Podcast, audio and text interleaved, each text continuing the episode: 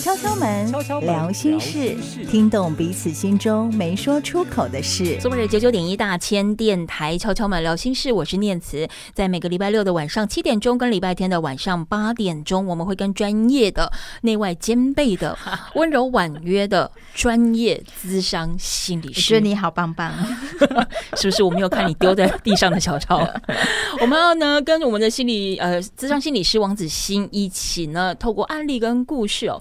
听懂自己的内心呢，当然也可以在我们对外跟人互动的时候，可以有更呃适合的一个方式，那么也降低呢我们彼此的疑虑或者是压力，有个更圆满的互动。那么在这一集当中呢，我们要谈的是社交焦虑症哦。其实，在讲到这个社交焦虑的时候，我印象中之前在新闻当中看到了那个梁朝伟他自己拍了一个呃短片，抖音短片，那就是一个分享，简单的分享哦。你能够想象他呢，已经呃走跳江湖几十年的时间，也是大家呢非常非常呃喜欢哦，甚至是仰慕的这个影帝哦。他其实是有社交焦虑症，他在那个短片当中，他去分享了。自己有时候会把自己藏起来，甚至你碰到初次见面的人的时候，他会紧张，不是对方紧张，不是对方被他电到，是梁朝伟自己本身会紧张，甚至碰到碰到一个人多的一个环境的时候，他也会手足无措，甚至是会双手冒冷汗哦。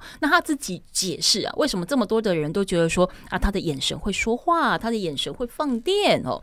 其实他自己有时候往内心去看，他觉得可能是因为他自己。不太善言辞，也害怕对外沟通，所以他就练就了用眼神说话这件事情。好，那我们再谈到社交恐惧，你觉得连影帝都会社交恐惧了，他是不是很广泛出现的一个状态？对于每个人来讲，都有机会发生吗？子欣？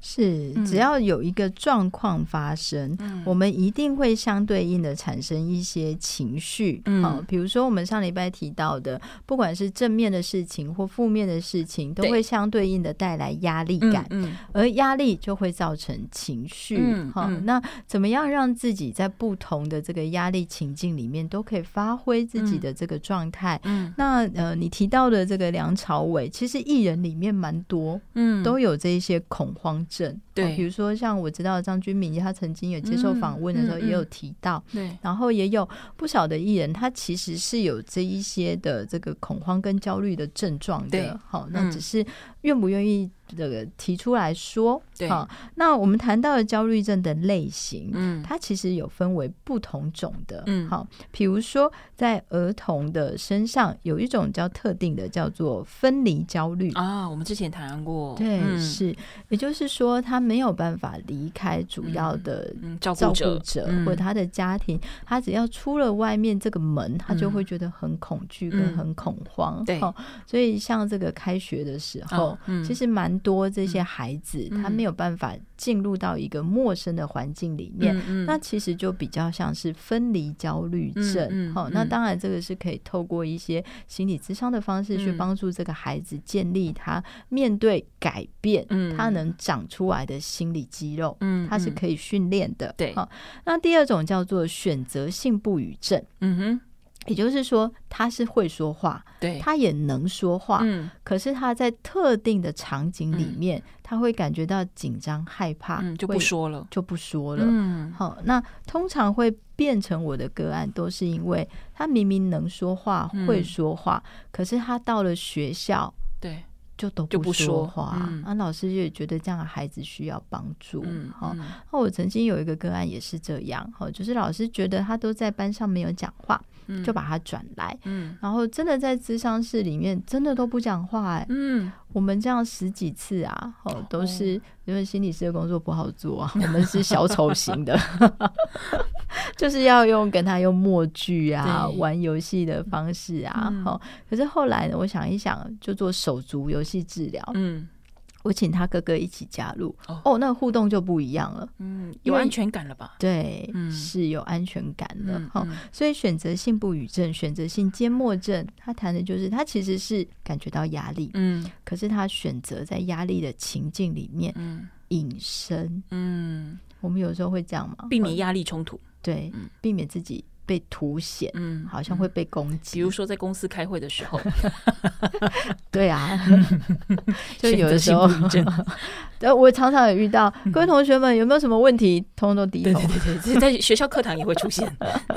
对啊，常常会有这样状态嘛。好，那第三个叫做恐慌，嗯，那个叫做 panic。那我们有时候讲那个 penny 是 attack，就是它是突如袭击而来的，会让你的生理、心理出现这个很剧烈的变化。嗯嗯，比如说你会在十分钟之内，突然会觉得心跳很快，冒冷汗，呼吸不过来。喘不过来，嗯、是发抖、站立、脸潮红，嗯、或者是觉得肠胃不舒服，哈、嗯，就是各种的身体的症状都会出现。嗯嗯、所以，其实恐慌症的患者比我们谈的焦虑症的患者更多都是跑这一些头痛医头、脚痛医脚的这个病患。嗯，但他其实是心理的紧张跟害怕，而造成恐慌发作。好，嗯，那。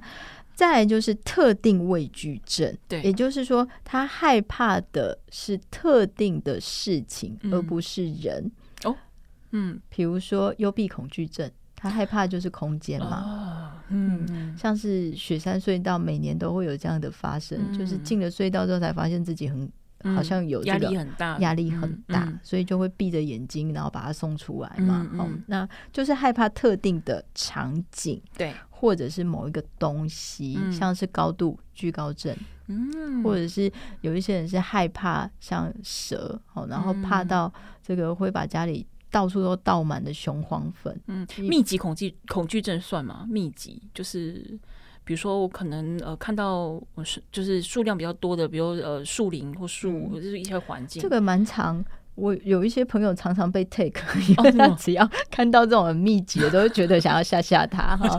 但是我们谈的心理疾病的诊断其实是非常严格的，也就是他即便没看到、没接触到，他还是会紧张跟害怕。嗯嗯，像我刚刚举的那个呃幽闭恐惧症，好了，他即使没在隧道里，他也是很。紧张，很恐惧，有一个自己想象的空间，对，他还是会很害怕的。好，好，那我们今天特定要谈的就叫做社交恐惧症，哦，social phobia。好，那有人会说社交焦虑啊，好，但是他其实谈的就是面对人的时候，嗯，他会感觉到紧张跟害怕，而那个紧张跟害怕，我们刚刚谈到一个标准，就是你不用真的接触到，对。你都会感觉到紧张跟害怕，嗯嗯，所以可想而知，社交焦虑或社交恐惧的人，他甚至。坐在家里，嗯，就紧张跟害怕起来了，嗯，他并不是真的在那个社交场合里面就觉得很恐怖，可能搞不好想象说，我大概半个小时之后可能要去个什么地方，我人都还没踏出家门，我就已经先紧张了。没错，也就是说，一先传起来蛋了，嗯哼，就是他还没有去面试，他就预期自己不会被录取。OK。他还没去上学，嗯、他就会预期自己一定不被喜欢，嗯嗯，所以他连出门都没有，对，连做这件事情都没有，嗯好，所以我们谈的只要是放在心理疾病或者是这个我们觉得需要被关怀的那个标准，其实是很严格的，嗯好，也就是说，他是非常严重到他已经足不出户，完全没办法出门，然后光是想象，嗯。他就会觉得非常的紧张，嗯嗯，光是想象他就会觉得很害怕了。对，好，所以我谈了一个这个例子啊，哈，就是呢，这个其实大部分社交焦虑症或社交恐惧症的这个个案，他们都有共通的情节，嗯，也被共通的处理方式。对，也就是说，他们从小到大很有可能都会有这个被霸凌的经验啊。哦，所以害怕跟人接触。对，有一些人害怕是一个天生的个性。对，哦，有一些人就是比较神经质的，比较敏感的，嗯嗯、他本来就比较内向的。对，可是如果环境是友善的，嗯，这样的敏感特质并不会成为一个让他变成焦虑或恐慌的原因。嗯嗯。可是如果他天生就是比较敏感跟内向的，对，环境又不友善，对，那其实是一个很可惜的事情。嗯嗯嗯嗯。好，所以这不只是一个案例，对，其实是。几乎所有在人际关系上困难，对，或者是社交困难、嗯、社交焦虑或恐惧的孩子，嗯、都有这样的状况。嗯、哦，就是他们可能从小都被霸凌，对，而那个霸凌可能是语言上的，嗯，可能是真的是身体上的，嗯，嗯，可能同学会笑他，然后会故意说他坏话，嗯，或者是走过去就故意说，呃，好恶心哦，嗯、好，或者是。收部本的时候绕过他，哦，就故意不收他的。好、那呃，这这样的一个环境里面被对待的方式，对，可能会让这一些人觉得自己是不够好的，嗯，嗯，也久而久之变得很没有安全感，对，也不敢出门，嗯，然后也不敢跟别人说话，嗯嗯，甚至我有一些个案，光是要去看医生，嗯、我都要跟他模拟很久、欸，哎。嗯，但是牙痛已经痛到没办法再忍了，他已经只能吃冬粉了。但是他还是很担心嘛，对，好，所以他可能一整天都没有说几句话。嗯，而且现在超方便的，嗯，你只要去 Seven 买东西，店员问你要不要加热，对，你只要点头就就好了。对，他很可能一整天都没有说话，也没有跟人接触。对，那我说的共同的处理方式是什么呢？很有可能。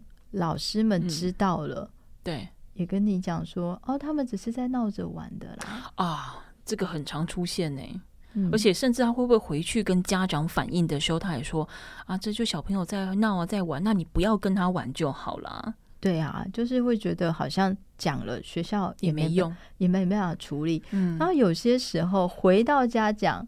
还会被骂一顿，嗯、就是哎、啊，一定是你有问题，人家才会这样弄你啊！嗯、那你要不要自己想一想、嗯，你有没有什么要改的？读书不读书，你就要玩，你活该。对，或者是爸妈就会说啊，你不要理他就好了、嗯，啊，你绕过去就好了，嗯，那、啊、你去学校就读书啊，嗯，干嘛这样子？拿这么多事，拿这么多事情，嗯、你就绕过去，你就不要听，你就好好念书。对。可是问题是，嗯，我们之前有谈过霸凌，对，霸凌不是你避开他就好，对。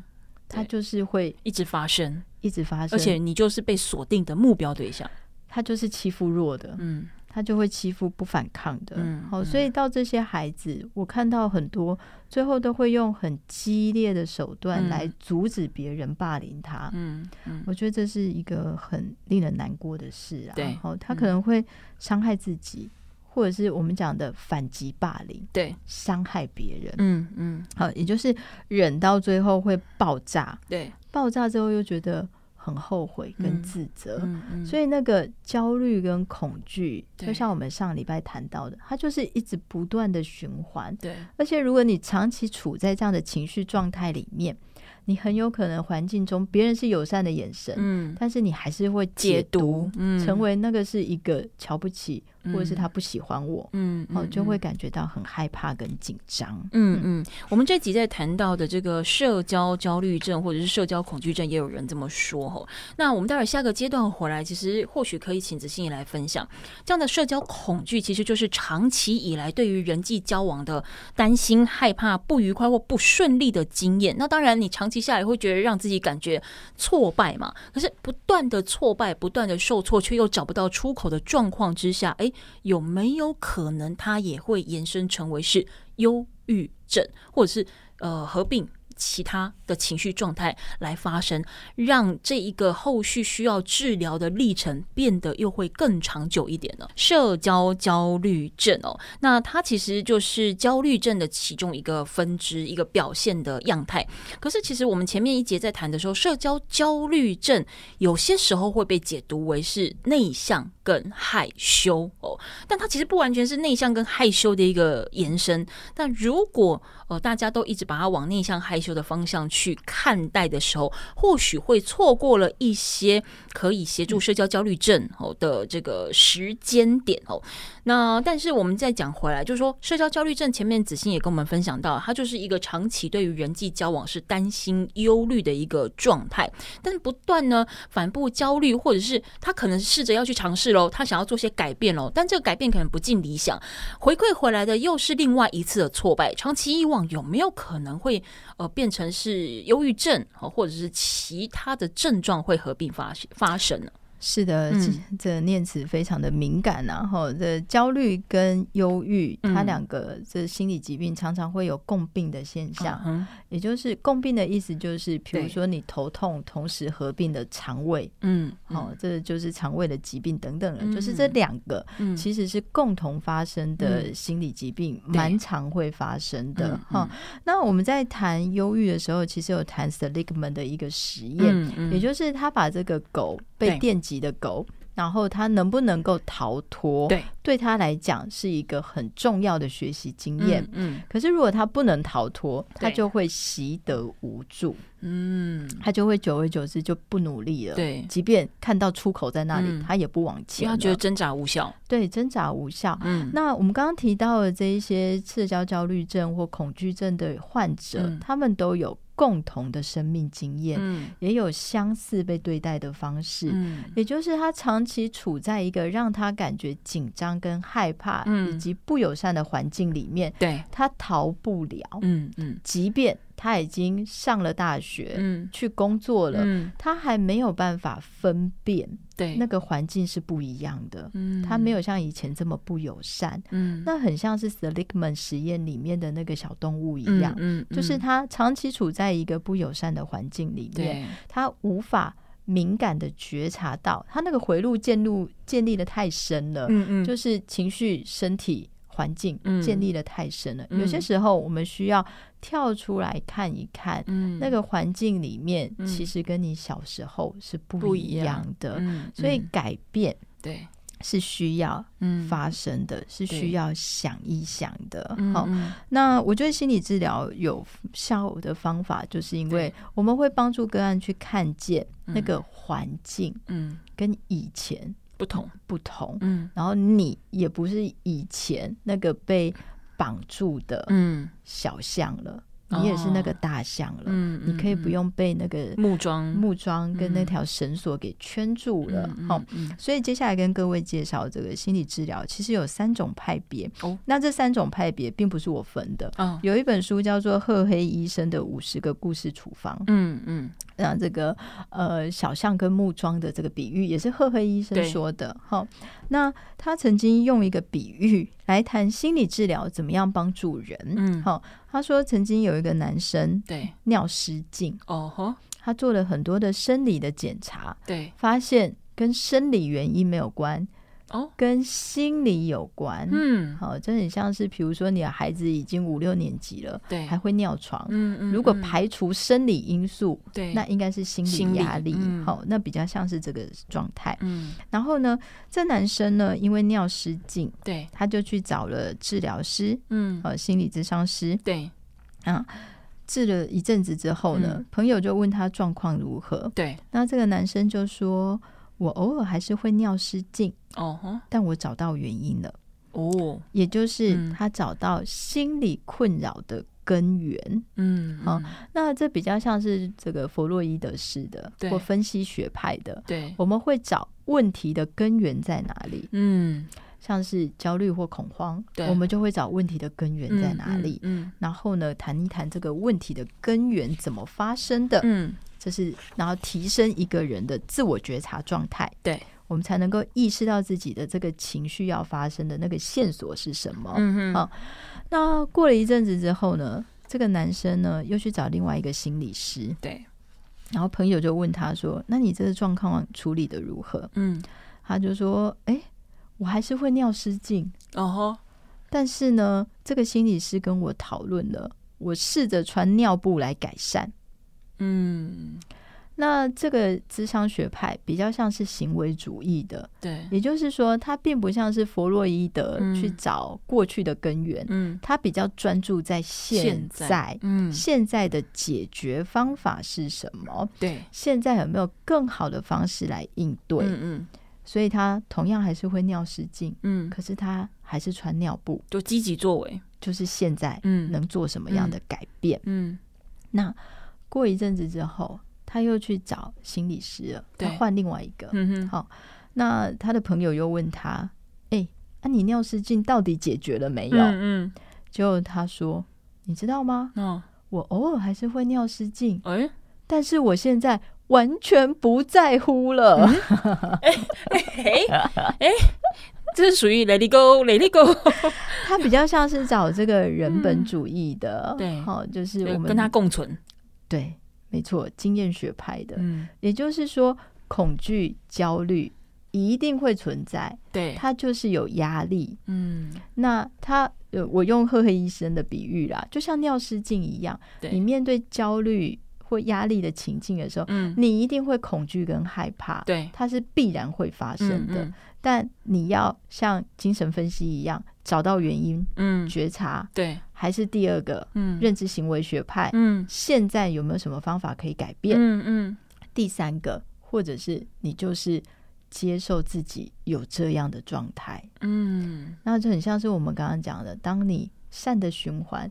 你感觉环境友善的时候，你就会觉得哎、欸，好像没这么可怕了。好、嗯嗯好，所以这就是不同的这个在心理治疗的学派里面，嗯、我们对于同一件事情会有不同的处理方法。面对它，处理它，放下它，是。是所以各位，如果你要找心理师，嗯，我觉得这个问题非常重要。嗯，你一定要问你的心理师。对。同时，你也要先觉察你需要的是哪一种。嗯，哦，你是要找问题根源的，嗯，还是你要现在有一个立即可以帮助的方法，嗯，或者是你想要变得坦然？哦，就是哎、欸，这状况就是这样嘛，我接受了这样。嗯，嗯，所以你可以想想你自己要的心理治疗的方式是什么。同时你也可以问一下心理师。嗯，好，这句话很重要。对，就是问心理师，嗯，你对于尿失禁的看法是什么？嗯。哦哦，就是可以从他的应对方式是知道说他的协助的方式是不是你想要的那个样子？是的，你想要找的是过去的根源，还是现在的方法？嗯嗯嗯，还是你希望跟他共存，但是你心里长出底气了？我觉得我不在乎啊，嗯，那又怎样？对，所以你觉得我是哪一种？我觉得你应该是不在乎啊，没错，我是那个第三种，就是我不介意尿失禁啊，所以我们就接受它嘛，反正它就会存在，没关系，它就是会存在。嗯、也就是说，生命世界里面某一些事情，它就是发生了。嗯，就是我真的也没有一个时光机，嗯，我也很希望拥有时光机，可以帮。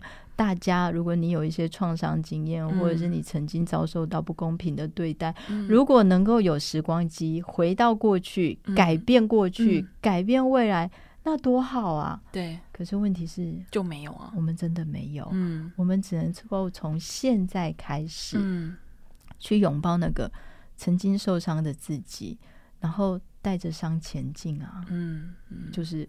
我不介意了，嗯，反正我还是会尿失禁，嗯、那又怎样？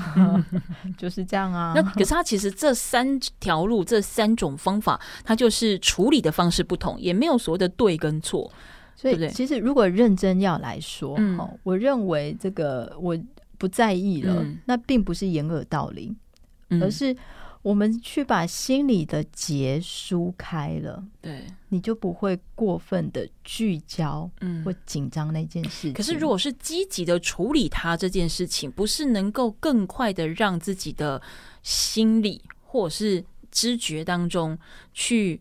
真的放下他，哎、欸，很好的问题，对对，很好的问题。嗯、我觉得应该以我自己的智商的这个经验里面，嗯、我其实是会分的。也就是说，我对尿失禁这个问题的看法是分年龄跟状态的。哦，嗯、也就是说，如果他今天要来谈的是生涯智商。嗯，或者是适应问题，嗯，比如说成瘾、拒学、情绪管理，哦嗯、这一些，或者是这个呃，他有一些方法跟步骤的，嗯、当然就是找行为主义的，嗯，比如说现在能够做一些什么样的改变，会让这个孩子不拒学，嗯嗯，或者让，嗯、或者是让这个成年人可以不要酒精滥用，嗯，或者是药物成瘾，嗯，这些是现在能做的改变，嗯，可是如果他的这个尿失禁的状况是没办法改变的创伤经验，嗯，比如说换个婆婆会更好吗？哦、没办法。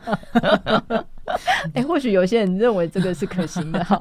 也就是说，如果你现在的状况，你是要谈情商分手的、离、嗯、婚的、嗯、婆媳问题的、嗯、童年创伤经验的，嗯，他是透过行为不见得能够改善的，是哦，他没有一个。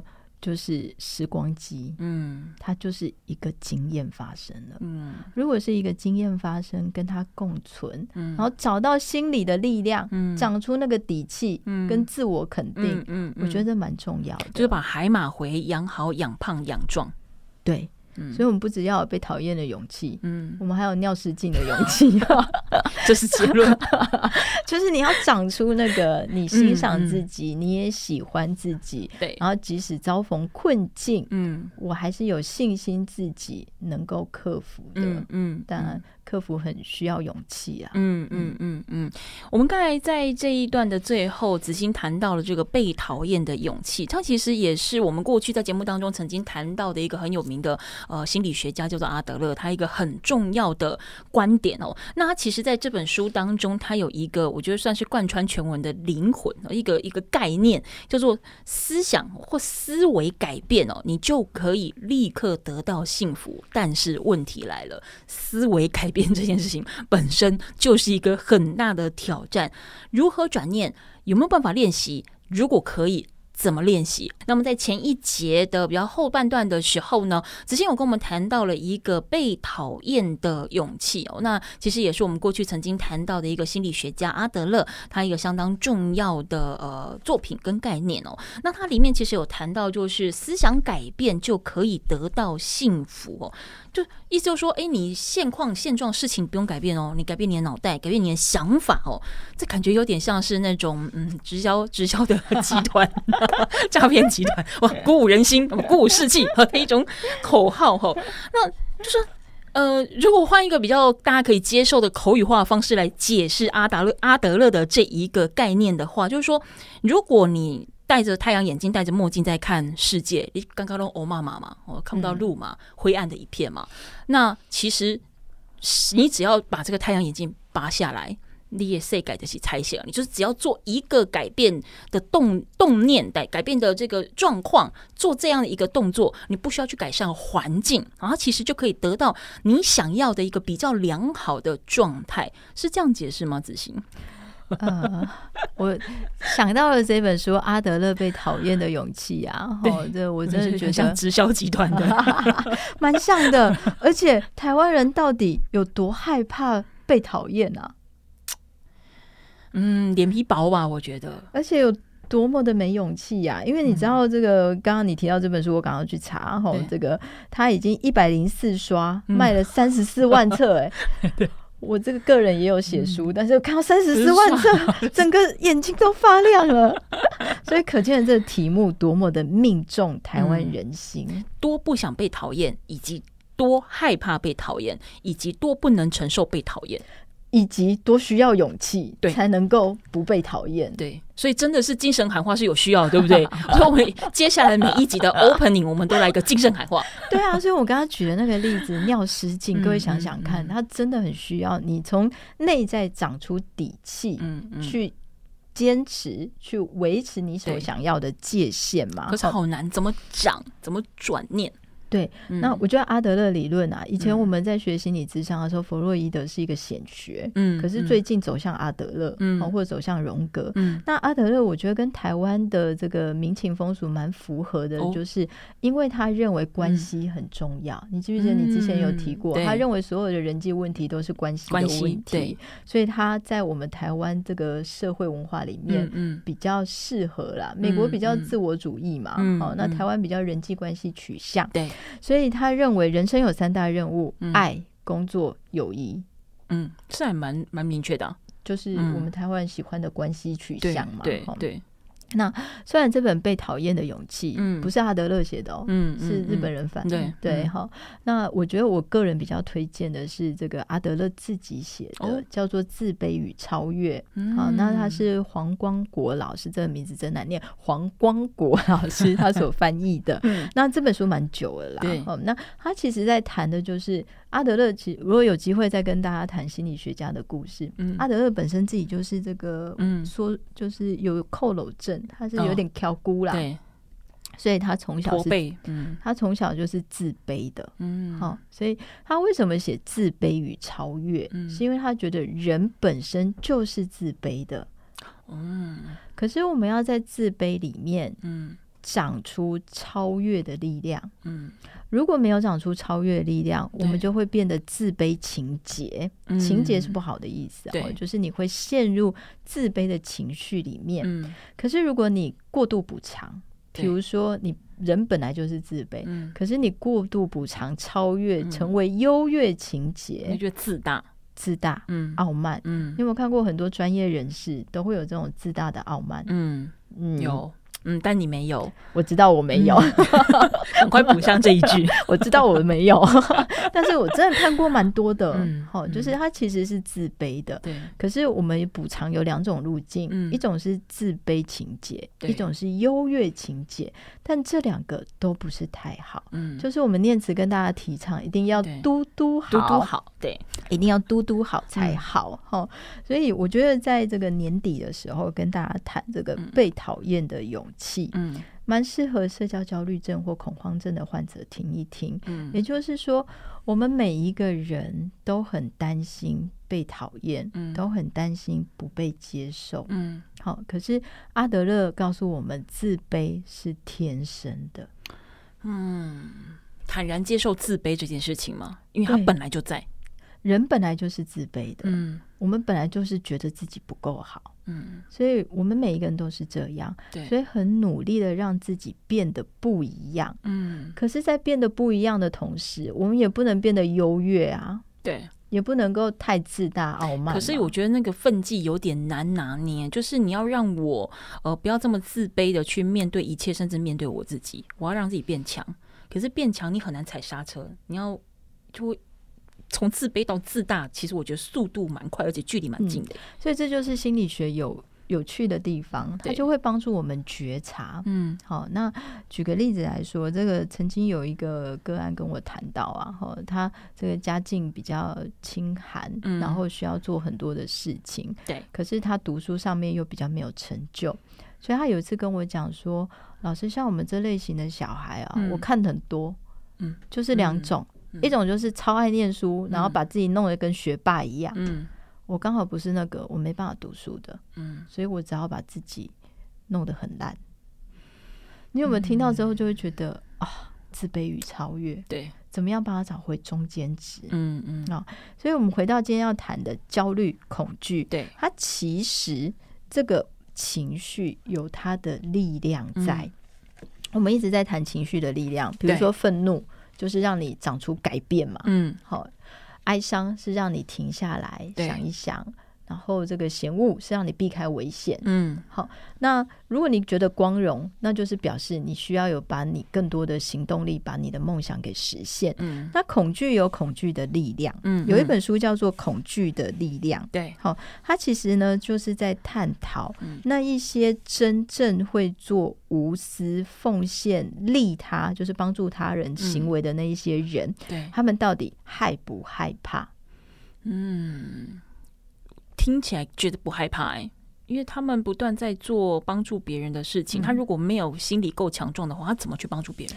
所以他里面啊，哈做了很多的研究，比如说捐身体器官给别人的，捐肝啊，好、嗯或者是在火场里面冲进去把人救出来的，嗯。他做了这一些，这个好像做了一些利他、对，无畏，嗯。哦，就是不害怕的人会做的事情，对。然，后把这些人找来，问他们到底害不害怕？嗯。他们其实是害怕的，嗯，也就是说，他们其实是害怕，对，可是他们有超强的同理心，嗯。他们设身处地在对方的立场去思考，如果我是在火场里面的人，嗯。如果我是急需要被换肝的人，嗯。我会不会需要有人帮忙？嗯。所以他所有的所有的这个研究个案都说，我其实很害怕，对，我其实要捐我身体的器官，嗯。我其实要冲进去救人的时候，嗯。我超怕。嗯。可是我想到另外一个人正在受苦，可是这种动力好好难想象，很无敌，但也很难想象。你要是你要怎么样让自己在一个害怕的情节当中，然后你还可以跨出脚步冲冲去那个你明知危险的地方？对，嗯所以他要谈的就是恐惧的力量。嗯，所以他发现呢、真正会做伤天害理的事的人，对，他其实不怕，嗯嗯也就是他如果在路上伤人，嗯，好飙车，他反而是不担心后果的，他不担心后果，嗯，所以恐惧有它的力量，嗯，如果你感觉你会害怕，对，哎惊的后，真的，哎惊的后，哎惊的后，哎惊就代表你有恐惧的力量。本集的金句，哎惊的后，怎么翻译啊？A 金就好。真的，你如果会感觉到害怕，那就代表你其实有力量，嗯、你不是你想象中的这么的脆弱。嗯，只是我们把很多力气花在发抖，嗯，倒不如把那些力气来让自己觉察，然后想想看，如果你自己需要帮助，你需要的帮助是什么？转移焦点。对呀、啊。嗯对，嗯，也就是说，恐惧有它的力量。你想想看，那一些为了这个舍身救人，然后为了别人做那一些很勇敢事情的人，他们其实都是害怕的。嗯，也就是我们每一个人天生都是自卑的。对，我也很自卑。嗯，我也很害怕，但隐藏的非常好。你长出了力量。哎，你知道吗？嗯，全台湾这么多心理学的专家，对，身为。这个心理学是专家要讲心理学的内容，嗯，我们也是很害怕呢。是是是，你这是谦虚了，谦虚了。没有，真的，我说真的，有一些研究，嗯、他们会发现，越专业的人越害怕讲错话。哦，我觉得那个，嗯嗯，那可能是对这个职业或对这一份工作的尊重吧。但是我不怕尿失禁。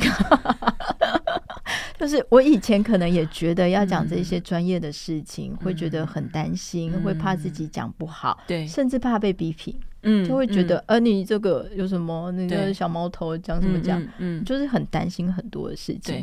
可是恐惧也是一个力量，嗯，自卑是每个人都有的，嗯，那怎么样跟这样不够好的自己，但很努力的自己一起成长，是很重要的事情。所以只要确认自己有够努力，或者是确认自己呃有够准备好，其实就够了吗？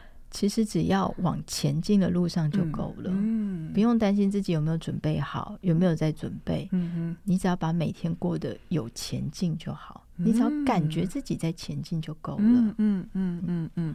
好，我们呢在今天的节目当中哦，当然呃没有办法深入的谈非常非常的多，但是社交恐惧或社交焦虑的确是我们现在很多人都会有的，只是说它的这个呃程度的轻重不太相同。但因为其实人就是一个群居的动物，你无时无刻，除非你自己就是关在家里哦，不然你只要有跟另外一个人互动，它其实就是一个社交关系。不一定要你要跟一群人在一起，所以其实我在想，呃，我们这样子的一个呃社交的焦虑症或社交的恐惧症，子欣是不是最后用一点时间来跟我们讲一下？就是说我我要怎么样去长出那股力量啊？我就是害怕，怎么办？我我就是害怕，害怕跟人相处，我我就是害怕去做某一些社交的。互动就是，甚至是我们在讲被讨厌勇气，我就是害怕别人讨厌我，嗯，怎么办？对，我们在讲被讨厌的勇气里面，然后你看阿德勒讲了很多的话啊，嗯，比如说你即使被说坏话、被讨厌，也没什么好在意的，因为对方怎么看你，那是对方的课题，嗯，不求做个完美的人，对，而做一个接受自己不完美的那个样子，嗯，所以我觉得就是嘴巴是别人的，嗯，日子是自己过的，嗯，如果你觉得害怕。没关系，练习喜欢自己啊，嗯，这是一个很重要的练习耶。对啊，嗯，就是练习喜欢自己。嗯，那新的一年，嗯、如果我有什么让你觉得很讨厌的地方，嗯，麻烦你自己克服。哎、这这是认真的吗？对啊，如果我有什么让你不开心的，嗯，请你自己想开。OK。麻烦你自己克服啊！嗯，我在成为我自己，然后我也能够自我觉察，嗯、我能够知道我自己有什么要改变的。嗯，那你的意见我会参考啦。嗯、但是我觉得对自己的信心跟坚定，就是长在我知道我不够完美，嗯、但我努力做个不完美的人，嗯、我也接受自己不完美，这是阿德勒说的。嗯、但是我认为还要再加一句话，就是麻烦你自己克服。嗯，或者是我有什么让你不开心的事情，嗯，你可以说出来让我开心一下。但是你要自己克服，好不好？年底了，大家自己克服。好，我想这不用年底啊，月底也都需要。其实我想肯定自己，相信自己，然后很难不去在乎别人的说法了啊。但是先把自己放在第一位，因为我们太常，尤其是我觉得东方人太常把别人或我跟他人的关系放在我自己之前哦。所以，当你把你所有目光焦点、跟所有的关心、跟所有的动力都放在你跟他人的互动，或者是对方回馈给你的反应的时候，你很容易会失去自己。所以，我想我今天的这个节目最后的亮点就是，如果我有什么让你讨厌的地方，那就请你自己先处理好自己吧，嗯，自己克服，你自己克服吧。这结语怪怪的，不怪啦，真的吗？好，那我们就请所有的观众跟听众朋友好好自己克服。如果你觉得我们今天的 ending 不是那么深得你心的话，好，敲敲门聊心事，也欢迎大家可以上各大 Podcast 平台来搜寻“敲敲门聊心事”，有更多的故事以及案例的分享，希望可以帮助你找到自己，也找到跟他人的互动关系当中最妥善的互动方式。也谢谢子欣喽，谢谢大家。